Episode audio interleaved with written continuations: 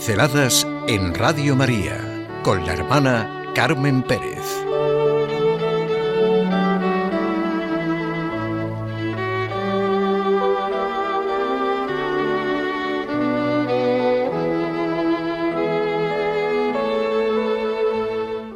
La liturgia. Lo que vemos y escuchamos. Vemos y oímos lo que se realiza en el espacio y en el tiempo.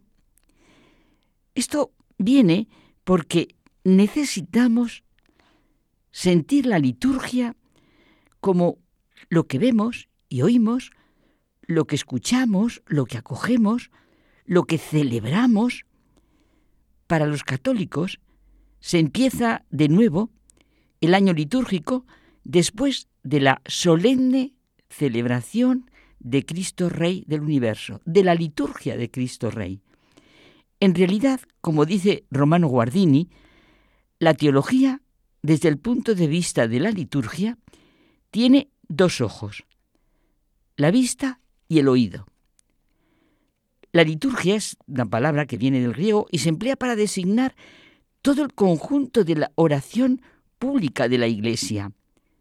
Dicho de manera general, es la celebración de todo lo que es el misterio de Cristo. Es acción sagrada de la que brota su fuerza vital.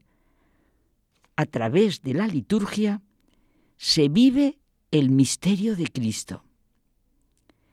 El Nuevo Testamento insiste constantemente en lo que hemos visto y oído.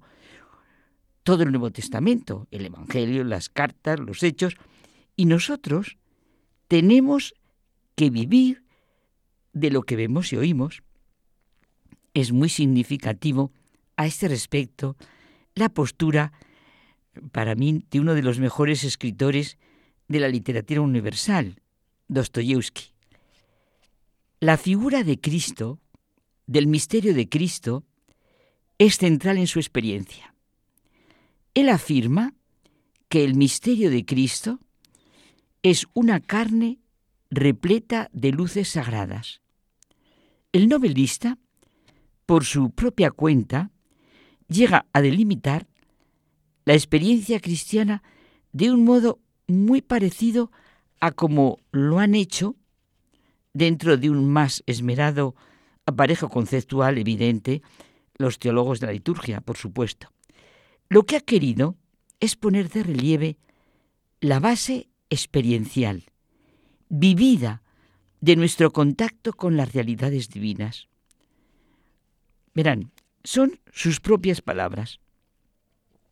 El pensamiento de que existe algo infinitamente más justo, infinitamente más feliz que yo, basta para llenarme de inmensa ternura y gloria, más allá de lo que yo sea y lo que yo haga. Mucho más que la propia dicha, el hombre necesita saber y creer siempre que existe en alguna parte una dicha absoluta y una paz para todos y para todo. Toda la ley de la existencia humana radica en poder inclinarse ante lo infinitamente grande. Un paréntesis, esto verdad es adorar. Si se priva a los hombres de esa grandeza infinita, rechazarán la vida y buscarán morir en la desesperación.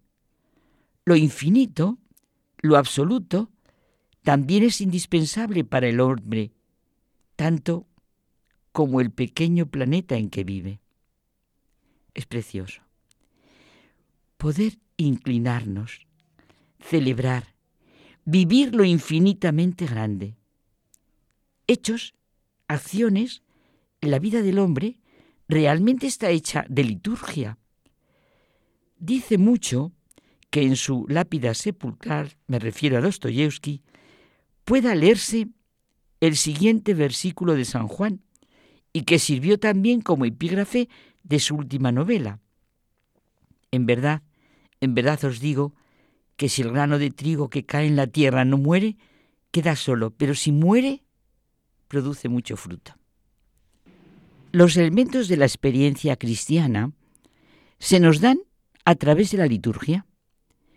En realidad, lo que nos seduce a los lectores de las vidas de Cristo que se escriben, por ejemplo, el Señor de Romano Guardini, o Jesús de Nazaret de Benedicto XVI, o la historia de Cristo de Giovanni Papini, bueno, etc.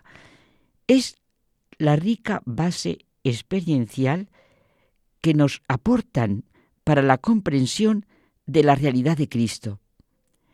Pues en la liturgia celebramos de manera sensible el misterio de Cristo. Esa es la gran realidad del año litúrgico. Lo que nos une a todos como pueblo de Dios es la pertenencia al misterio de la Iglesia.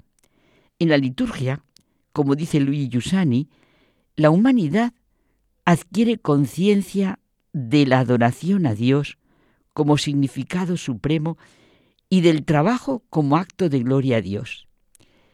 El comienzo del año litúrgico nos sirve de nuevo comienzo, de nuevo reconocimiento, que otorga a nuestra vida el verdadero rostro, el verdadero sentido.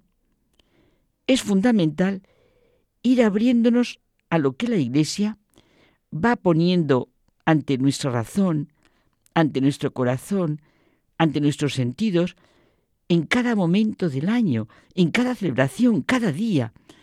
Si vivimos la liturgia, se va configurando nuestra vida en el camino de Cristo, que ha asumido toda nuestra humanidad, absolutamente toda, nada le es ajeno.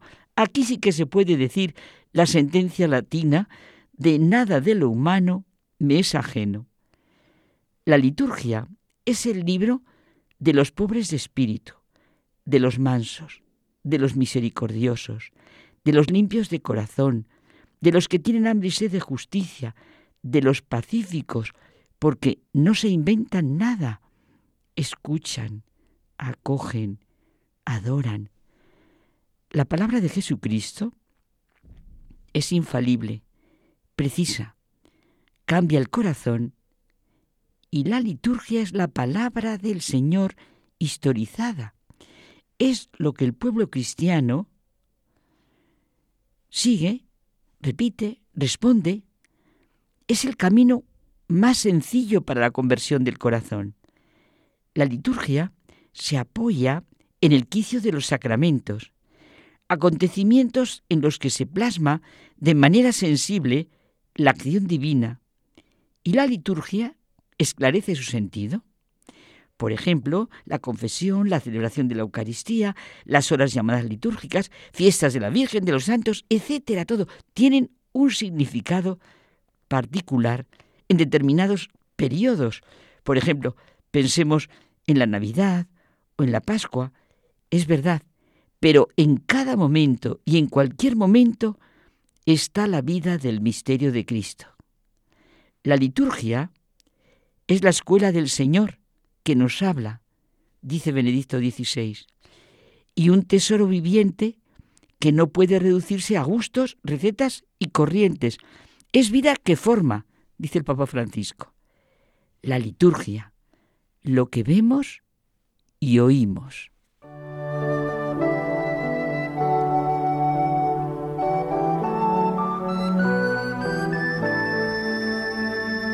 Pinceladas en Radio María con la hermana Carmen Pérez.